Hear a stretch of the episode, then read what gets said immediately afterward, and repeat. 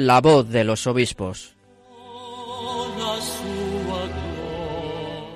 Con Cristina Abad.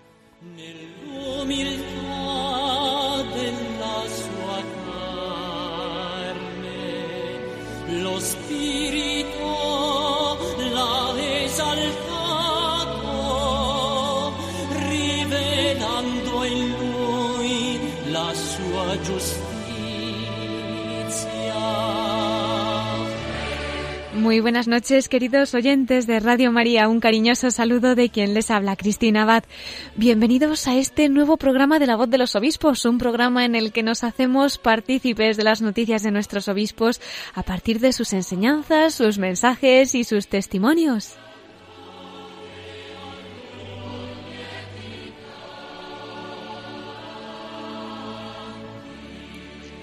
Y como estamos todavía disfrutando del mes del Sagrado Corazón de Jesús, hoy vamos a dedicar el programa también a profundizar en esta devoción, como el domingo pasado que hablábamos de esos sagrados corazones de Jesús y María, un gran tesoro para todos nosotros, ¿verdad? Bueno, pues hoy vamos a tener en nuestro programa a un obispo al que la providencia ha vinculado especialmente a estas devociones. Él es el obispo auxiliar de Getafe, Monseñor José Rico Pavés. Y además de adelantarnos alguna noticia sobre el centenario de la renovación de España, el corazón de Jesús que se está preparando para el año que viene, Monseñor Rico hoy nos va a hablar de una iniciativa que recientemente se ha puesto en marcha en su diócesis, el Foro Mariano Diocesano, también llamado Foro de María Corredentora. Este foro fue inaugurado el 31 de mayo, fiesta de la visitación de María en la parroquia de Santa Maravillas de Jesús de Getafe, un acto en el que estuvieron presentes los tres obispos de esta diócesis, el obispo titular, Monseñor Ginés García Beltrán, el obispo emérito, Monseñor Joaquín López de Andújar y el obispo auxiliar, Monseñor José Rico Pavés, a quien esta noche tendremos con nosotros y que nos va a hablar de esta iniciativa mariana a la que se están uniendo personas del mundo entero. Bueno, estas son algunas palabras del obispo de Getafe, Monseñor Ginés García, y el obispo auxiliar, Monseñor José Rico, en aquel acto de presentación contándonos qué era el Foro Mariano Diocesano. Será un foro de diálogo, de intercambio de opiniones eh, teológicas, también de experiencias marianas. El misterio de María ilumina el misterio de Jesucristo y viceversa. Porque quiere ser un espacio de reflexión, por esto es un foro.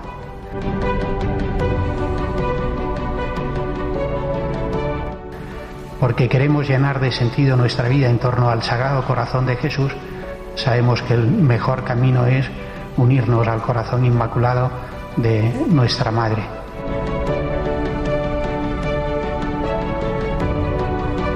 Porque vive en el horizonte de la consagración a Cristo y nos sabemos formando parte de su cuerpo místico, es también diocesano.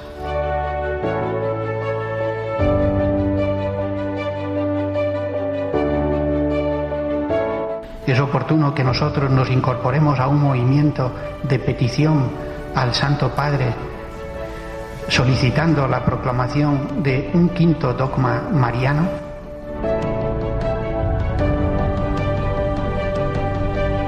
Yo estoy seguro que este foro mariano diocesano va a dar mucha gloria a Dios y va a ayudar a muchas personas a acercarse al Señor, porque la Virgen nunca le roba nada a su Hijo. Pues así explicaban el obispo de Getafe, don Ginés García, y el obispo auxiliar de esta diócesis, don José Rico, el sentido del Foro Mariano Diocesano del que vamos a hablar hoy.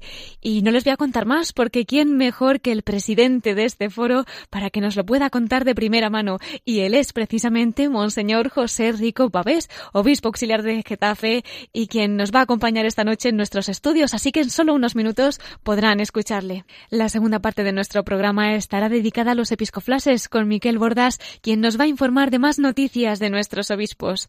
Bueno, pues vamos a pedirle a la Virgen un domingo más que nos acompañe también en la emisión de hoy y de su mano comenzamos, La voz de los obispos.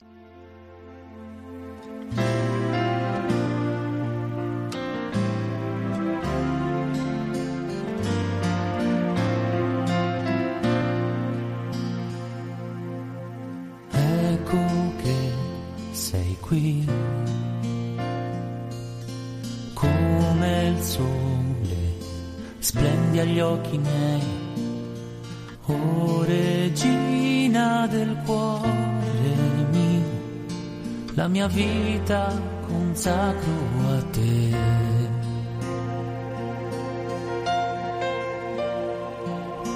So che sei mia madre mio cammino, mi prendi la mano. Oh Maria, rimani con me, ti prego stammi vicino, ho bisogno di te, che sei madre del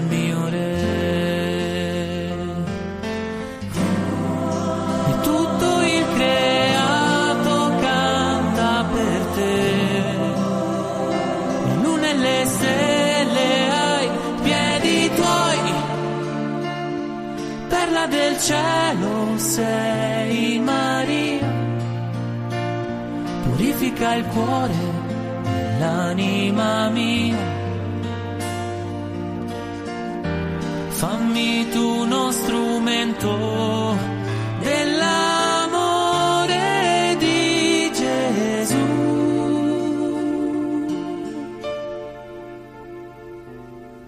Tu dono di. Tu don de Dios para mí, como dice esta canción, María es el gran don de Dios para nosotros. Y sobre esto vamos a hablar ahora con Monseñor José Rico Pavés, obispo auxiliar de Getafe.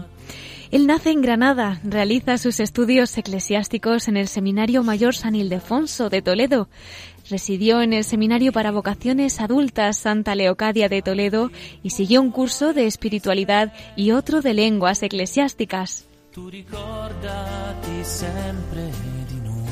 Es licenciado en Teología Dogmática por la Universidad Pontificia Gregoriana de Roma y doctor en Teología Patrística, obteniendo además la medalla por esta tesis.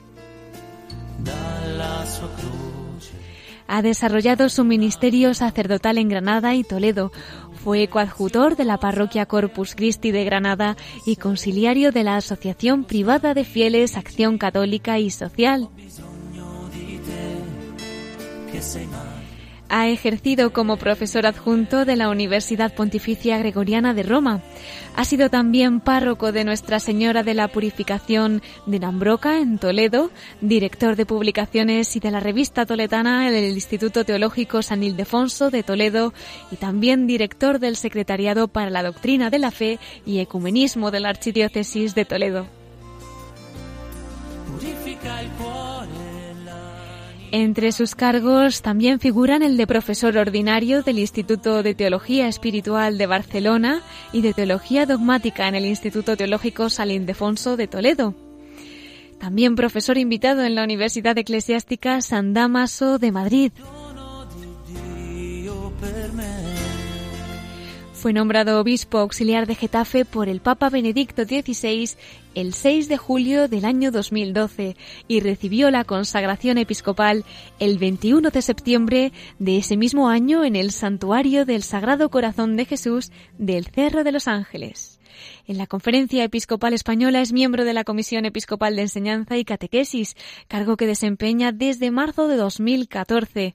Con anterioridad ha sido director del Secretariado de la Comisión Episcopal para la Doctrina de la Fe y miembro de dicha comisión. Y bueno, pues como decíamos, ahora también presidente de este foro mariano diocesano de la diócesis de Getafe. Estamos todavía en el mes del Sagrado Corazón de Jesús y tenemos hoy el regalo de tener en nuestro programa a Monseñor José Rico Pavés, pues además en la diócesis del Corazón de Jesús, podríamos decir, ¿verdad, don José? Muy buenas noches. Así es, buenas noches, encantado de estar con vosotros. Y efectivamente, la diócesis de Getafe hoy alberga el monumento al Sagrado Corazón de Jesús, que está ubicado en el centro geográfico de la península ibérica. Podemos decir que es como el corazón de España, ahí se encuentra el corazón de Cristo. Pues don José, no vamos a, perder esta ocasión de que nos cuente después cómo van esos preparativos, ¿verdad? Para ya la preparación del centenario de la consagración de España. Pero antes vamos a prepararnos con la Virgen, ¿verdad? Para, para este acontecimiento. Y es que estoy recordando cómo despedíamos el mes de mayo, el 31, el día de la visitación, con esa noticia que, bueno, aunque hablamos de un foro mariano diocesano, yo creo que es una noticia que se está haciendo universal. Y bueno, pues es esa iniciativa iniciativa, ¿no? Que llevan tanto tiempo ustedes preparando y que usted como presidente de este foro mariano diocesano, pues me imagino que estará viviendo muy, muy de cerca. Queremos también desde nuestro programa de la voz de los obispos hacernos eco de, de lo que es este foro, de la misión que, que la Iglesia también nos encomienda, ¿no? Formando parte de él y bueno, pues que nos comente, ¿no? ¿Qué se espera? Qué es el Foro Mariano Diocesano que, su diócesis, la diócesis de Getafe, ha puesto en marcha recientemente, hace apenas unos días. Pues es una iniciativa nacida inicialmente de dos sacerdotes de la diócesis de Getafe, de una seglar, madre de familia, los sacerdotes Agustín Jiménez, eh, Jaime Pérez Boquerini, la seglar Fina Rivero, que en un momento concreto de la diócesis de Getafe, al cumplirse el 25 aniversario, convocados por nuestro obispo entonces, don Joaquín María López de Andújar, se convocó una peregrinación diocesana a Fátima. Esta peregrinación también se celebraba en el horizonte de la celebración del centenario de la consagración de España al corazón de Jesús. Y en el curso de los preparativos de esta peregrinación, pues eh, surgió esta iniciativa de buscar una fórmula añadida a las que ya existen para fomentar el amor a la Virgen María. ¿Y por qué surgió esta fórmula de un foro mariano diocesano? Porque veíamos la necesidad de incorporarnos a un movimiento que en la historia reciente de la Iglesia ha tenido bastante fuerza, bastante fuerza, que tiene como objetivo solicitar al Papa la proclamación de un nuevo dogma mariano, la proclamación de María Santísima como corredentora o medianera de todas las gracias. Pero veíamos igualmente que para llegar a formular bien esta petición y unirnos a este movimiento que está eh, repartido en muchas partes eh, pues de, eh, del mundo y de la vida de la Iglesia, mm, teníamos que profundizar más en las fuentes bíblicas, litúrgicas, teníamos que acercarnos de forma renovada a la revelación, palabra de Dios escrita y transmitida, para, conociendo mejor a María, comprender el lugar que el Señor le asigna en la historia de la salvación. Y así es como surge esta idea.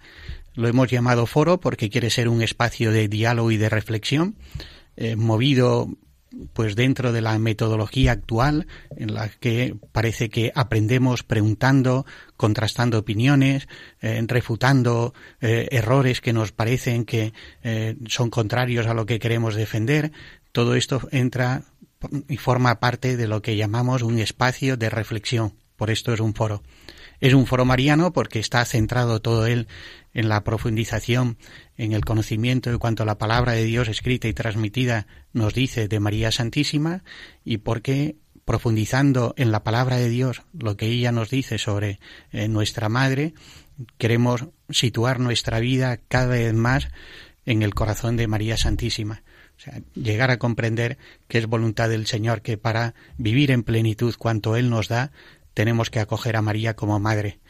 Y es diocesano porque se ubica en una realidad eclesial concreta. Ha surgido en un momento precioso de la diócesis de Getafe, al cumplir su 25 aniversario, como preparación para otro acontecimiento importante que supera las fronteras de la diócesis de Getafe, pero que exige una cierta responsabilidad a la diócesis, como es la preparación del centenario de la consagración de España al corazón de Jesús. Por esto estas tres palabras que dan título a esta realidad joven eclesial que sabemos está ya dando pues unos frutos al menos de, de, interés, de, de adhesión eh, que va más allá del ámbito diocesano. Don José, cuando nos habla de, esa petición para unirnos al Santo Padre, para ese quinto dogma, María Medianera, me consta que está siendo pues una iniciativa como es este foro, una respuesta a muchas, muchas oraciones. Estaba hace unos días en un convento y llevan mucho tiempo rezando por ello también, ¿no? Si ahora mismo alguno de nuestros oyentes está escuchando por primera vez estas palabras, ¿no? Y se está preguntando, María Medianera Corredectora, eh, ¿qué es? ¿Qué significa? ¿Qué sentido tiene? ¿Qué le diría usted a esta persona? Pues algo muy sencillo, acudir a un pasaje bíblico. Desde el principio queremos movernos, insisto en este punto, pues en cuanto la palabra de Dios nos ha revelado. Según el testimonio del evangelista San Juan, cómo ha comenzado Jesús su ministerio público, acudiendo a las bodas de Caná. Y en las bodas de Caná vemos a el grupo de los apóstoles todavía en formación. Aún no han sido elegidos todos, pero el primer grupo de los que han sido llamados, de forma especial a un seguimiento de Cristo, acuden junto con María. Y el evangelista subraya el protagonismo de la Virgen María en cuanto acontece, y al final María acaba formulando una expresión eh, admirable, eh, haced lo que Él os diga. Es decir, es voluntad del mismo Cristo que el comienzo de la misión que el Padre le encomienda, eh, el comienzo de esta misión se realice acudiendo a la Virgen María. ¿Y qué hace María? Pues acudir siempre en ayuda eh, de los que se encuentran necesitados, pues aquellos novios recién casados, los que participan en la fiesta, viendo una necesidad, María sale corriendo al encuentro de su hijo y ella realiza este ejercicio de acercarnos cada vez más al Señor. Entonces, ¿qué significa que María sea medianera de todas las gracias? Pues que entendemos que en el plan del Señor la obra de la salvación, los bienes de la salvación que Cristo nos ha alcanzado con su entrega redentora nos llegan a través de María. Y además de este pasaje que abre el ministerio público de Jesús, las bodas de Caná, María tiene un lugar protagonista, pues nos encontramos también en el testimonio del evangelista San Juan que Jesús crucificado, viendo al pie de la cruz a su madre y al discípulo amado, al discípulo le dijo, he ahí a tu madre. Y desde ese momento él la acogió en su casa. Es voluntad del Señor que acojamos a María, que vivamos la relación con Cristo desde María y con María. Por eso, pues si Dios quiere esta proclamación, no iría en menoscabo de la singularidad mediadora de Cristo. Jesucristo es el único mediador y la obra de la salvación sólo podía llevarla a cabo quien es al mismo tiempo verdadero Dios y verdadero hombre. Compartiendo lo nuestro, nos da lo suyo cargando con nuestros pecados, el que es inocente nos abre a la salvación, que no ha consistido, sin más, en sanar la herida del pecado, sino haciendo eso además nos ha introducido en la vida que comparte con el Padre y con el Espíritu Santo. Nos ha hecho justos y santos. Pues en esta obra redentora descubrimos, según el testimonio evangélico, que el mismo Jesucristo ha querido dar un protagonismo grande a María Santísima. Y ese protagonismo no ha terminado cuando eh, concluyó el curso de su vida temporal Jesucristo en este mundo, sino que entendemos que en las palabras al discípulo amado hay una tarea encomendada también a María Santísima hasta que Cristo vuelva. Es decir, mientras la Iglesia está en este mundo a la espera de la venida gloriosa de Cristo, nos sabemos sostenidos también por la protección de la Virgen María. Y esta protección, es importante insistir en esto, nada resta a la mediación única de Cristo. Este es quizás como el, mayor obstáculo que algunos consideran puede darse en la proclamación de este dogma. Eh, sería contradictorio con lo que encontramos también formulado en otros pasajes de la Escritura. Eh, pues, por ejemplo, en la carta a los Hebreos, uno solo es nuestro mediador, el hombre Cristo Jesús. La mediación se ha realizado efectivamente por un ejercicio de obediencia. El verbo hecho carne abraza la voluntad del Padre y el pecado que había entrado por la desobediencia de uno, Adán, queda zanjado por la obediencia de otro, Cristo, el nuevo Adán. Por tanto, no es que pongamos en duda la mediación única de Cristo, sino que reconocemos que en esta mediación es Cristo quien ha querido asociar así para hacernos llegar los bienes de la redención que Él nos ha ganado, nos ha obtenido, contar siempre con la Virgen María. Vivimos ya un poquito, don José, con lo que nos está contando el triunfo de la misma promesa de la Virgen en Fátima, ¿verdad? Al final mi inmaculado corazón triunfará. Exacto. Así es, efectivamente. Sí, sí, de, muchas maneras, pues hemos visto en la historia reciente de la Iglesia, sobre todo en el siglo XX, pues eh, intervenciones especiales que unifican esfuerzos en la vida de la Iglesia y tenemos pues las revelaciones privadas reconocidas por la Iglesia en lugares hoy emblemáticos de peregrinación. Y es fundamental también pues el papel concedido por el Señor en un momento concreto de la historia como ha sido el año 1917 eh, a la Virgen María para traer un mensaje de paz en un momento en que eh, Europa se estaba desangrando, envuelta en la Primera Guerra Mundial. Y este mensaje de paz la Virgen María lo deposita en unos niños. Así son las cosas del Señor. Las obras grandes siempre se confían en corazones inocentes. Por eso el Inmaculado Corazón de María es la referencia para poder poner paz en nuestro propio corazón y traer paz a este mundo. Pero junto a las apariciones de Fátima nos encontramos luego intervenciones repetidas del Magisterio que ayudándonos a profundizar en cuanto la palabra de Dios nos dice sobre la Virgen María, eh, apuntan en esta dirección. Y ha habido momentos en los que pensábamos que este eh, quinto dogma podía haberse proclamado.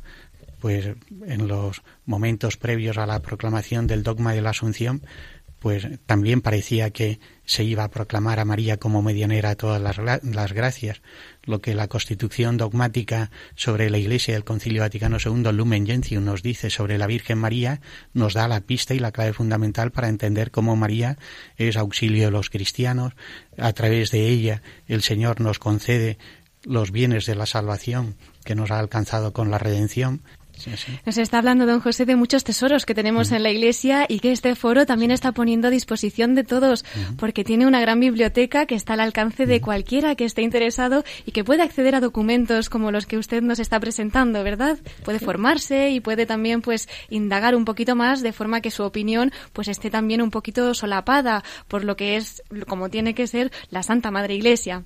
Efectivamente. La peculiaridad de este foro es que ofrece una biblioteca aprovechando los recursos que hoy eh, las nuevas técnicas y medios de comunicación nos ofrecen. Entonces, una página web muy cuidada en la que hay bibliografía no solo apuntada, indicándonos los títulos, sino siempre que no entre en conflicto con los eh, derechos de propiedad, eh, porque sean obras que ya están descatalogadas o sean estudios que los autores han autorizado, pues se ponen al servicio de quien lo desee. Y si se trata de obras que están sujetas a derechos de autor, pues hay un servicio de préstamo bibliotecario que también a través de la página web se puede gestionar. De esta manera el foro pues no es simplemente eh, un espacio donde uno pues eh, propone sus opiniones sin antes reflexionarlas, sino que quiere ser un espacio de formación. Y de formación pues dentro del surco vivo de la tradición católica. Y en este surco vivo pues acudimos a los testimonios pues eh, del magisterio, de la palabra de Dios escrita y transmitida, el testimonio y los escritos de los santos, es decir, reconocemos cuáles son las fuentes donde la revelación nos sigue llegando y ahí es donde queremos saciar la sed para seguir creciendo en el conocimiento del misterio de la Virgen María. Todos pueden aportar su opinión, todos pueden dar a conocer su punto de vista. Don José, ¿qué tienen que hacer si alguno de nuestros oyentes está interesado en esta noche teclear en el ordenador y buscar www.foromariano.es para formar parte de esta gran familia? Pues ahí se encontrarán enseguida que se les da la posibilidad de inscribirse. Eh, cuando uno se inscribe y se registra con un nombre de usuario y una clave, pues ya tiene acceso a esta documentación que antes comentaba. La mayor parte de la documentación que se ofrece es de acceso público y repasando las diferentes pestañas, pues uno puede entrar en las secciones. Pero si además quiere aportar sus opiniones, ofrecer incluso eh, textos que haya, esta persona haya estudiado o que le parezcan relevantes para el tema en cuestión, pues los puede aportar si está registrado. Evidentemente, eh, no va uno a aportar así sin más. Hay pues un equipo, un comité, pues que, que, valora las aportaciones, evita pues que pueda convertirse aquello en un foro de discusión eh, acrítica, o sea que hay también una sana vigilancia pues para que no se pierda el objetivo del foro, ni en los contenidos ni en las formas. Y eso pienso que también es garantía a la hora de, de poder entrar ahí y aportar y dejarse enriquecer. Eso es porque está todo asesorado por ustedes, por sacerdotes de la diócesis, hay religiosas, laicos. Es bonito ver también cómo en esa comunión eclesial, pues en esta familia, ¿no? Es, es todo en ese uno, están unidos y, bien asesorados desde cada punto de vista, además. Sí, efectivamente, ahí pues convergen los diferentes estados de vida de la Iglesia. Y pues hay un equipo de sacerdotes eh, que además son eh, profesores, de los tres más implicados, los tres son doctores en teología en diferentes áreas de, especialidad. Hay también una consagrada que es profesora y tiene una formación excelente. Hay un e, pequeño equipo de seglares que también pues han seguido una formación y desde el punto de vista del compromiso del laicado en el mundo ofrecen su punto eh, de vista importante. Hay un pequeño equipo técnico pues que va controlando el funcionamiento correcto de la página web. Es decir, que gracias a Dios, en pequeño, ahí se hace ver la realidad viva de la Iglesia en sus diferentes vocaciones. Incluso hay obispos, porque eh, no solo pues ahora quien les habla, sino que también pues hemos tenido ya la inscripción de algunos obispos eh, de fuera de España que enseguida han querido incorporarse a este foro. Qué maravilla, don José. Bueno, y el lema que han escogido es Nada sin María. ¿Qué nos podría decir, don José, para que ahora mismo, pues, eh, todos los que nos estén escuchando, ¿no? Eh, incorporen a su vida este lema también en cada cosa de nuestra vida cotidiana, un poquito también en comunión con esa consagración a la Virgen tan vinculada, además, a este foro mariano, ¿verdad?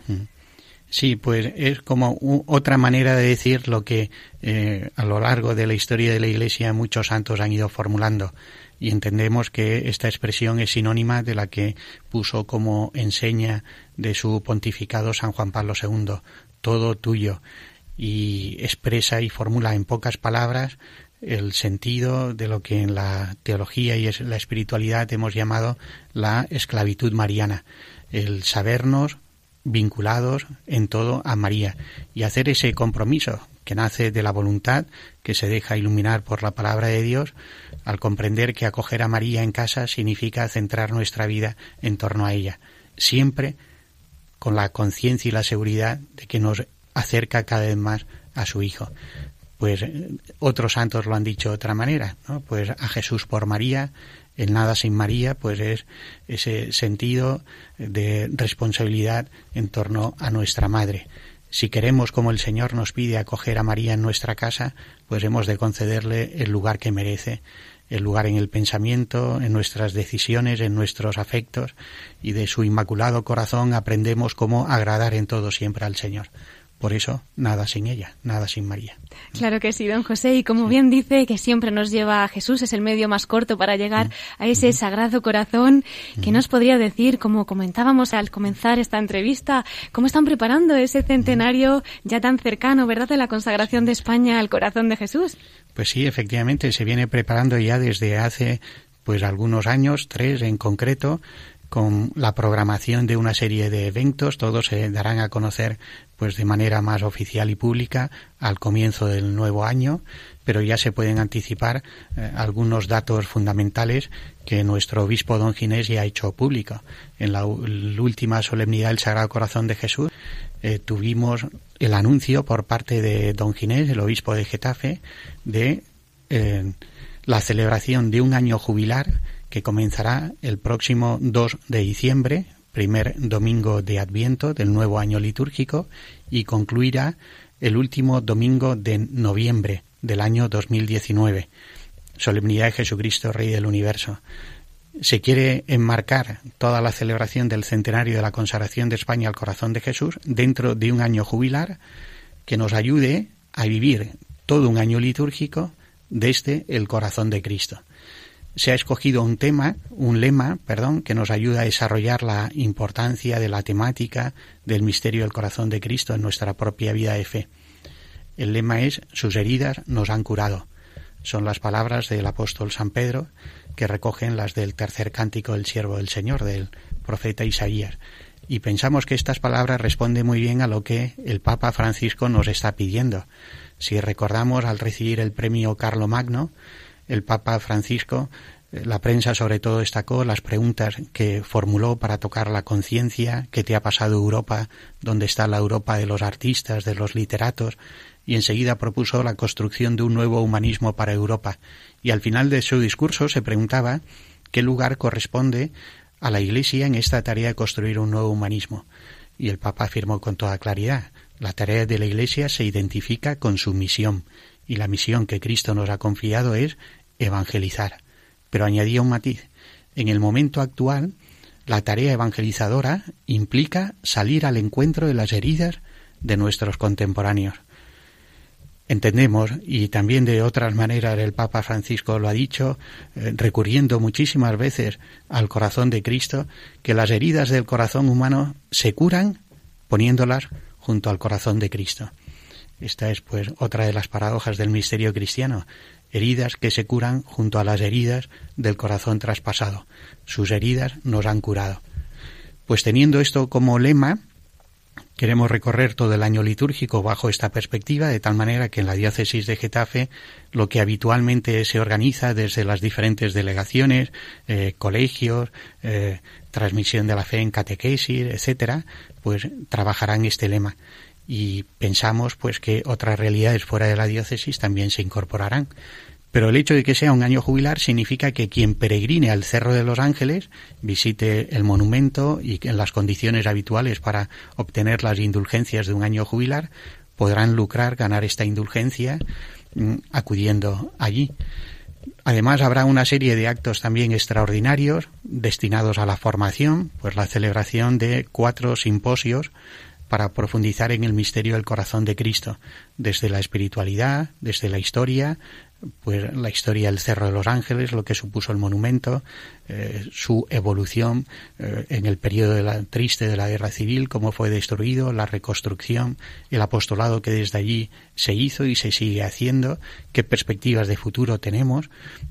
Otro simposio para profundizar en el misterio desde la teología dogmática, el misterio de la fe y otro de doctrina social. poner el corazón de Cristo en el centro de nuestra mirada de fe significa comprometerse más por la transformación de este mundo. Por eso también proclamamos el reinado social del corazón de Cristo. Bueno, estos cuatro simposios, con especialistas en cada materia, nos ofrecerán también un conjunto de aportaciones que esperamos publicar, de modo que al final de este año contemos con una biblioteca centrada en el misterio del corazón de Cristo, renovada en cuanto a la temática que se venía desarrollando hasta ahora. También el momento principal de todo el año será la renovación de la consagración de España al corazón de Jesús. Y eso, si Dios quiere, pues eh, sucederá en el fin de semana de la solemnidad del corazón de Cristo. La solemnidad del corazón de Cristo en el año litúrgico próximo, en el año 19, será el 28 de junio. Pues la renovación de la consagración se celebrará el domingo siguiente al 28, el día 30 y otra serie de actos pues que se irán comunicando. Comenzaremos también al inicio del año eh, litúrgico en la diócesis de Getafe se viene celebrando con gran arraigo ya una vigilia de la Inmaculada en el Cerro de los Ángeles que eh, convoca a familias, a bueno, representación de todo el pueblo de Dios, personas consagradas, sacerdotes, la vigilia concluye con una pequeña procesión dentro del recinto del cerro, desde el santuario hasta la ermita, portando una imagen de la Virgen y luego los jóvenes, principalmente jóvenes, se quedan la noche en vigilia de oración por turnos de, de, vela. Bueno, pues en esa vigilia renovaremos la consagración al Inmaculado Corazón de María como preparación inmediata que nos lleve a vivir con intensidad lo que significa consagrar nuestra propia vida, consagrar nuestra nación al corazón de Cristo. Pues don José, cuántas cosas buenas nos esperan. Tomamos nota y así es, el corazón de Jesús solo nos puede dar cosas buenas. Por eso, como dice, vamos a pedirle a la Virgen que nos prepare. Y yo quería también pedirle, como nosotros aquí tampoco hacemos nada sin María, que ya para terminar esta parte del programa, pues nos dejara un mensajito para nuestros oyentes, trabajadores, voluntarios y que podamos continuar esta labor de la Virgen y llegar a los corazones que ella ponga en nuestro camino. Pues reconozco que cuando me encontré con un texto de San Ildefonso de Toledo, pues un santo muy nuestro que nos ha ayudado ya aquí, pues lo que hoy llamamos España, a fortalecer nuestra fe en torno a la Virgen María, eh, comprendí la importancia de lo que él formulaba. Y ya el Papa Pablo VI pues recordaba cómo eh, lo que después se llamó la esclavitud mariana ya estaba formulado en, esta oración contenida en un tratado de San Ildefonso de Toledo. Y esa oración es una oración sencilla, pero que entiendo puede ayudar mucho a centrar el corazón en nuestra madre. ¿Qué pedía San Ildefonso? Pues te pido, Señor, ser esclavo de la esclava de mi Señor. Esto es lo que hemos querido recoger en esta expresión que se convierte en lema del Foro Mariano Diocesano. Nada sin María. Para vivir más plenamente el encuentro con Cristo, acudimos a María nuestra Madre y nos encontramos plenamente en el misterio de Dios. Muchísimas gracias, don José, por habernos acompañado esta noche, por haber compartido con nosotros estos tesoros de los corazones de Jesús y María.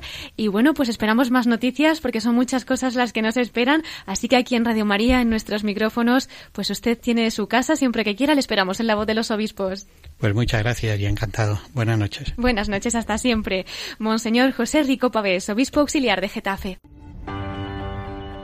Y ahora, queridos oyentes, para que podamos reflexionar sobre todo esto que nos ha comentado Monseñor José Rico, obispo auxiliar de Getafe, sobre el foro mariano diocesano que tiene como lema Nada sin María, les invito a escuchar esta canción de Felipe Gómez, Nada sin ella.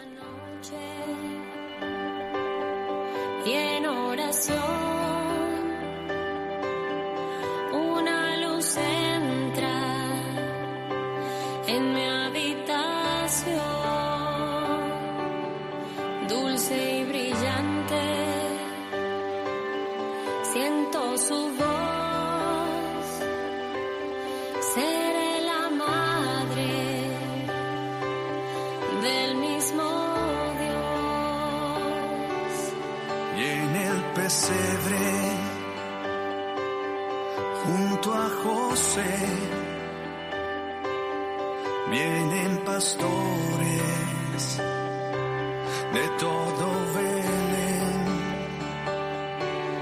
siguen la estrella llena de luz, la Virgen canta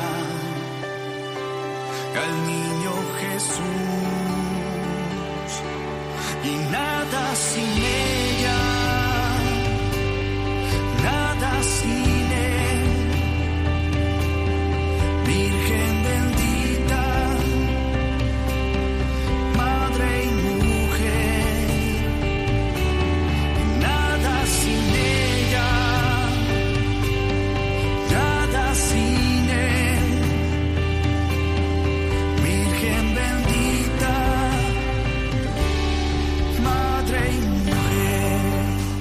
Estás escuchando La voz de los obispos con Cristina Abad, Radio María.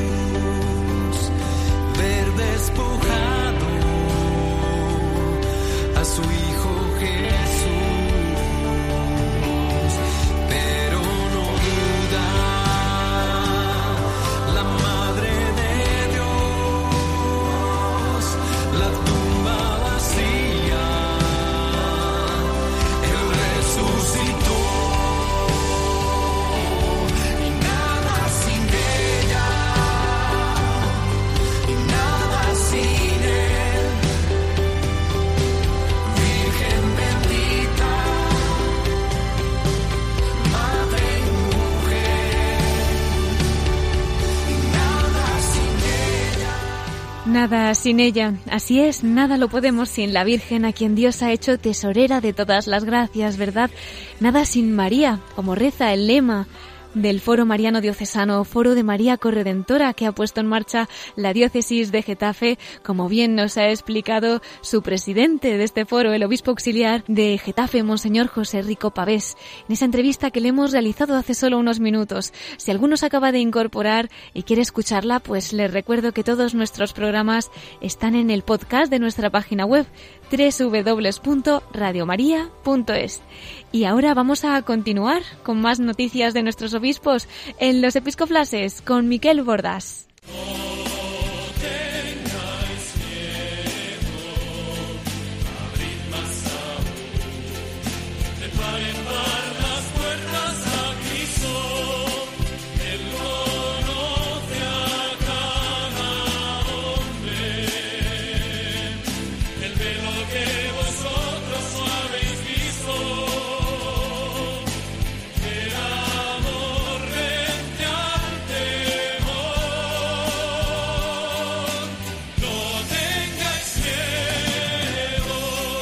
Y entrando ya en los episcoflases, vamos a recibir a nuestro colaborador Miquel Bordas. Muy buenas noches. Muy buenas noches, Cristina, y es un placer estar otra vez aquí contigo y con toda nuestra audiencia, ¿verdad? Igualmente, Miquel, ¿con qué vamos a empezar hoy? Cuéntanos. Pues como siempre vamos a empezar felicitando a los obispos que esta semana cumplen años de ordenación episcopal, porque mañana lunes 18 de junio se cumplen los dos años ya de consagración episcopal de Monseñor Manuel Herrero, que es obispo de Palencia. Ujú. Y al día siguiente, martes 19 de junio, es ya el 19 aniversario de la consagración episcopal del obispo de Tuy Vigo, Monseñor Luis Quinteiro. Pues les mandamos a los dos un cariñoso saludo, nuestra felicitación y nuestra oración. Los dos además han estado en este programa, así que seguro que nuestros oyentes les ponen voz y rezarán especialmente por ellos estos días. Y seguimos con estos episcoflashes, Cristina, para traer una noticia hecha pública este viernes pasado eh, de que el Santo Padre ha nombrado eh, el arzobispo emérito de Burgos, Monseñor Francisco Gileín, como administrador apostólico sede plena et ad nutum sancte sedis de la diócesis de Ciudad Rodrigo, dado que ese mismo día, el viernes pasado, la Anunciatura Apostólica en España comunicaba que su santidad, el Papa Francisco, ha concedido al obispo de esta diócesis, de Ciudad Rodrigo, a Monseñor Raúl Berzosa, quien tuvimos aquí hace no mucho, ¿verdad?, retirarse durante un tiempo por motivos personales del gobierno pastoral de la mencionada diócesis. Comendamos a esta diócesis y también la labor de Monseñor Francisco Gileín, que durante mucho tiempo fue, pues eso, arzobispo de Burgos, pues que le toca retomar un poco, pues esa, ese ministerio pastoral eh, llevando, pues a la diócesis de Ciudad Rodrigo, una de las más pequeñas de España, dicho por otro lado que desde el año 2011 estaba regida por eh, don Raúl Berzosa. Y seguimos con los episcoflashes porque ayer, sábado, eh, 16 de junio, tuvo lugar aquí en Madrid una consagración episcopal porque, eh, como te acordarás, Cristina, en mayo, el 20 de mayo, el Papa Francisco anunció el próximo consistorio para el 29 de junio para la creación, eh, para el nombramiento de 14 cardenales, y entre ellos dos españoles. Uno que es el arzobispo Luis Ladaria, que es el prefecto de la Congregación para la Doctrina de la Fe en Roma, pero otro de estos cardenales español, pues no era ni no era obispo, es el claretiano eh, don Aquilino Bocos Merino. Eh, le han consagrado obispo ayer en Madrid, en la parroquia San Antonio María Claret de Madrid, eh, a las 12 del mediodía, y el ordenante principal fue otro cardenal claretiano, eh, don Fernando Sebastián Aguilar, que es el arzobispo emérito de Pamplona y Tudela. Pues le felicitamos también, claro que sí, desde nuestro programa y le encomendamos, como no. Y Cristina, como una última noticia de esta semana, pues en relación con la llegada del barco Aquarius, con estos 700 personas migrantes rescatados en medio del Mediterráneo y su llegada al puerto de Valencia, el arzobispo de Valencia, el cardenal Antonio Cañizares, pues ha constituido un gabinete de coordinación especial de urgencia eh, con pues, tanto por parte de la Iglesia como autoridades civiles, poniendo todos los recursos de los que dispone la Iglesia en Valencia para asistir a estos inmigrantes que viajaban en el buque Aquarius. También este jueves pasado el cardenal Cañizares hizo un- una visita relámpago a Roma para entrevistarse con el Santo Padre Francisco, exponiéndole el operativo que la Iglesia pues había montado en Valencia, en colaboración con distintos gobiernos y autoridades eh, por ese tema.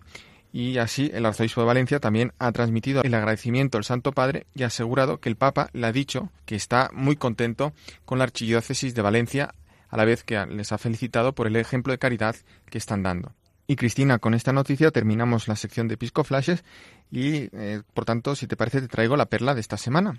Cuéntanos, ¿a quién nos has traído para esta semana en el mes del corazón de Jesús? Pues va muy a tono con el corazón de Jesús y va muy a tono con el obispo entrevistado en el día de hoy, don José Rico Pavés, que nos ha contado también del foro mariano, pero también de este centenario que se va a celebrar el año que viene, de la consagración de España al corazón de Jesús. Pues mira, la diócesis de Getafe para esto ya ha preparado un pequeño folleto, un tríptico, un díptico mejor dicho, pues con unos textos, una bienvenida, unas palabras de, precisamente el obispo auxiliar de Getafe, don, don José Rico Pavés, y también con algunas oraciones, por ejemplo, y algún poema de, de una, alguna carmelita descalza que está en esta diócesis, y con también un texto eh, o un recuerdo del obispo mérito de Getafe, don Joaquín López de Andújar, hablándonos de qué fue aquel 30 de mayo de 1919. Y también en esta, en esta hoja se rescata unas palabras del gran cardenal Marcelo González Martín, hablando pues de lo que es que Cristo eh, reine eh, en nuestra patria, que España esté consagrada al Sagrado Corazón. Somos todo oídos, Miquel, para escuchar estas palabras del cardenal don Marcelo. Pues el cardenal Marcelo González dice, Nadie puede conocer el porvenir de nuestra nación, pero será en gran parte lo que queramos que sea todos cuantos amamos a Dios y a nuestra patria. Necesitamos volver a las fuentes más puras y otra vez hacer que nuestras calles, las de nuestras ciudades y nuestros pueblos respiren la paz de las conciencias, como exigencia anterior para la convivencia de la paz social. Necesitamos que el sentido religioso no se extinga, no desaparezca de nuestras familias. Tiene que haber manifestaciones públicas también. No por triunfalismos exterioristas, sencillamente para reconocer en justicia el triunfo a que Cristo tiene derecho.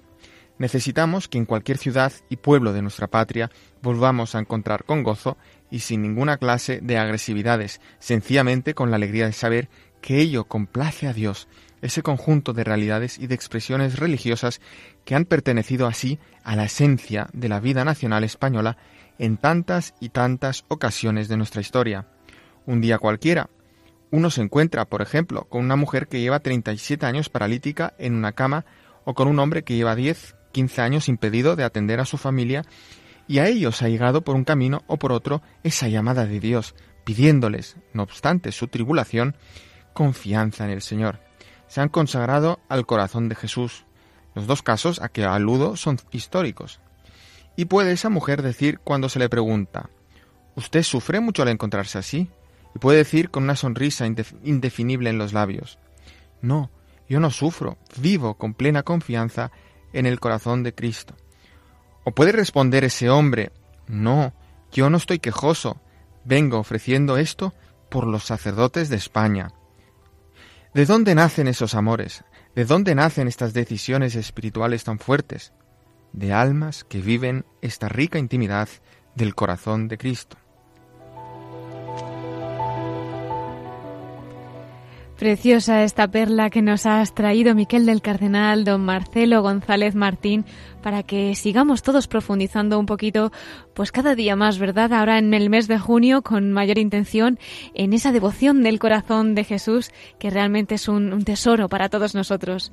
Efectivamente, es que esta consagración eh, personal, comunitaria, nacional, pues es decirle a Jesús, aquí estamos, eh, ponemos toda nuestra confianza en tus manos. Entonces, como nos fiamos de Él y no de nosotros mismos, pues ese, esos ideales que nos decía el cardenal Marcelo González se hacen realidad porque es, va a ser obra de Él. Nosotros solo nos vamos a poner a disposición, pero la fuerza está en Dios, en nuestro Señor Jesucristo. Claro que sí, Miquel. Bueno, y del corazón de Jesús nos vamos al corazón de María. Yo te invito a que te quedes ahora con nosotros, porque para esta sección, pues tenemos un mensaje que nos ofrecía el arzobispo de Barcelona, el cardenal Juan José Omella, hace unos días y con motivo de esa peregrinación diocesana que van a realizar ya muy pronto, a finales de junio, al santuario de Lourdes. Así que vamos a escuchar sus palabras que nos introducen de lleno en el corazón de la Virgen y en esos milagros ¿no? que, que ella realiza sobre todo en nuestro interior, en nuestra alma. Pues sí, Cristina, eh, vamos a escuchar al cardenal Omeya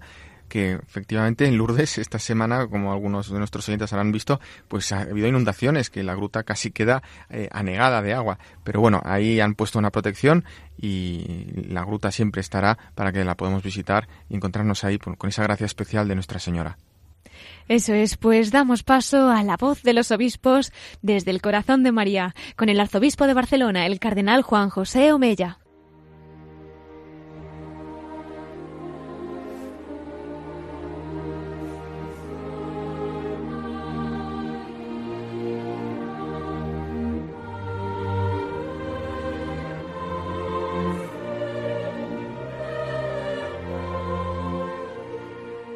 Un año más, un gran número de peregrinos iremos el próximo 28 de junio al santuario de Nuestra Señora de Lourdes con nuestra hospitalidad. La peregrinación a Lourdes es una experiencia maravillosa que cada uno vive y goza de manera diferente. El centro de Lourdes es la Gruta de la Virgen, lugar de oración, de silencio y de reflexión. En esta gruta de Masabielle, el año 1858, la Virgen se apareció a Bernardita, una muchacha pobre y sencilla. Le habló. La Virgen habla a todos los peregrinos. Lo hace en el fondo del corazón. La fe, la esperanza y el amor son manifestaciones muy claras de todos los peregrinos que se reúnen en Lourdes. Y este testimonio de vida cristiana habla, interpela y hace presente a Dios que es amor. En Lourdes se producen curaciones. Muchísimos enfermos van allí con este deseo y con mucha fe. Pero muchos de ellos, cuando se encuentran ante la gruta de la Virgen y se llenan de las vivencias espirituales que se experimentan en el santuario, ya no piden la curación, sino saber aceptar su enfermedad y unirla a la cruz de Cristo, o bien rezan por la curación de los demás. En una bella escultura de los jardines del santuario figura una expresión llena de luz que pronunció una peregrina italiana que era ciega. Dice así, es más importante reencontrar la fe que reencontrar la vista. Este es el auténtico milagro que suele ser muy frecuente en Lourdes. Acercarse a los pies de la Virgen es una experiencia que nos transforma, pero hacerlo con la hospitalidad de la Virgen de Lourdes es todavía más gratificante, porque es una peregrinación que hermana a peregrinos, voluntarios y enfermos de las diócesis de Barcelona, San Feliu y Tarrasa. Cuando acompañamos y servimos a nuestros hermanos enfermos, la visita a Lourdes adquiere un sentido mucho más pleno. Los enfermos son un signo de la presencia viva de Jesucristo entre nosotros. Ellos nos ayudan a descubrir el sentido auténtico de la vida. El contacto atento y amoroso con los enfermos nos conduce a un encuentro profundo con el Señor. Los días de la peregrinación son como un anticipo de lo que debería ser todos los días del año. En las peregrinaciones diocesanas a Lourdes participan muchos jóvenes son voluntarios y realizan diversos servicios muy cerca de los enfermos. Son unos días intensos de trabajo, de oración y de fraternidad, pero especialmente de alegría interior. Los jóvenes que van a Lourdes por primera vez, como todos los peregrinos, coinciden en manifestar que volverán al año siguiente. El testimonio de muchos jóvenes que hace años que van a Lourdes con la hospitalidad es que Lourdes engancha. Además, Lourdes ofrece otro don a los peregrinos, la vivencia de la catolicidad del pueblo de Dios. En el santuario se encuentran cristianos de los cinco continentes, unidos a los pies de la Madre en una misma fe, esperanza y caridad. Las culturas y las lenguas se hermanan en la celebración de una misma fe, y todos escuchan el mismo lema que este año es el mensaje de María, haced lo que Él os diga. Queridos hermanos y hermanas, niños, jóvenes, adultos, enfermos y con salud, os animo a vivir esta experiencia participando en una de nuestras peregrinaciones diocesanas de finales del mes de junio o de septiembre.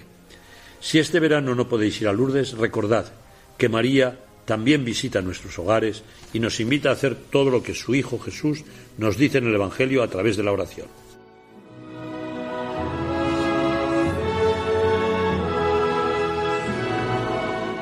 Pues eran las palabras del cardenal Juan José Omeya, arzobispo de Barcelona, invitándonos a vivir en el corazón y quien pueda también a peregrinar al santuario de Lourdes y vivir allí con la Virgen ese milagro que sobre todo pues se vive en los corazones. Y veo que ya tenemos que ir despidiéndonos, queridos oyentes. El tiempo, como siempre, pasa volando. Así que les voy a recordar nuestro correo electrónico por si quieren escribirnos. Pueden hacerlo a la voz de los obispos arroba radiomaria.es. Agradecemos al obispo auxiliar de Getafe, Monseñor José Rico Pavés, su visita a nuestros estudios y que haya compartido con nosotros la iniciativa mariana que recientemente ha dado a luz su diócesis, el Foro Mariano Diocesano o Foro de María Corredentora, así como los preparativos de los que nos ha hablado con motivo de ese centenario de la consagración de España al corazón de Jesús que celebraremos el año que viene. Gracias también a Miquel Bordas por traernos las noticias y mensajes de nuestros obispos. Y como no, muchísimas gracias a todos ustedes por habernos acompañado una noche más. Hasta dentro de siete días, si Dios quiere, a las nueve de la noche, a las ocho en Canarias. Se despide Cristina Abad. Que Dios los bendiga y que la Virgen los guarde bajo su manto.